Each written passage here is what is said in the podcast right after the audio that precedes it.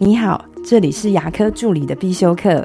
今天要必修的是牙医师的管理课。为什么看诊的时候不要发脾气，不要骂助理？最近收到一位助理的讯息，他说他最近的工作压力好大哦。他最近跟的这位医生啊，脾气很不好，看诊的时候常常发脾气。那一发脾气呢，就会骂助理。越骂他就越紧张，最近压力大到他都失眠睡不好，牙龈肿起来，脸上还狂冒痘。他问我我该怎么办呢？所以我今天录这一集，希望能够分享给你的医师听。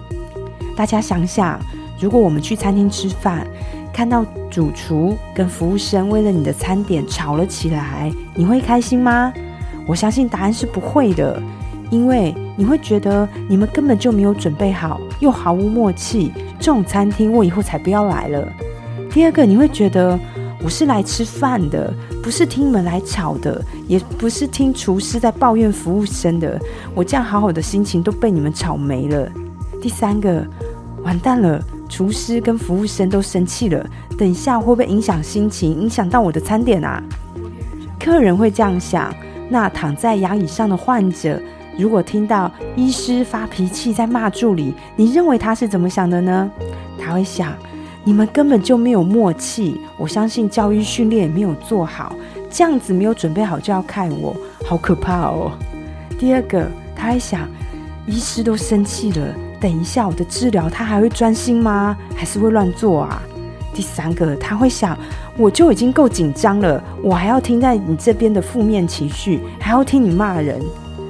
我非常能够理解，医师在看诊时候压力是很大的，因为很多个步骤都要跟时间赛跑，所以在流程上如果有点卡卡的，就很容易发火。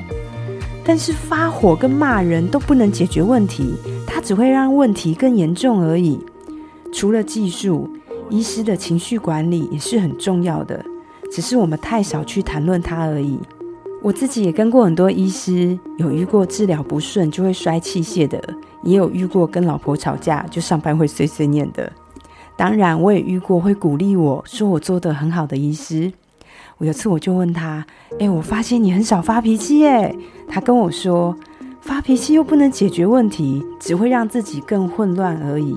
因为工作本来就是一场修行，只要医生跟助理都负上自己应该有的责任。”不要被情绪绑架。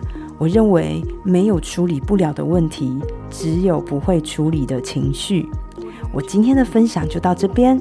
如果你觉得今天的这集对你有帮助，或是对你身边的人有帮助的话，请帮我分享出去，让他能听得到。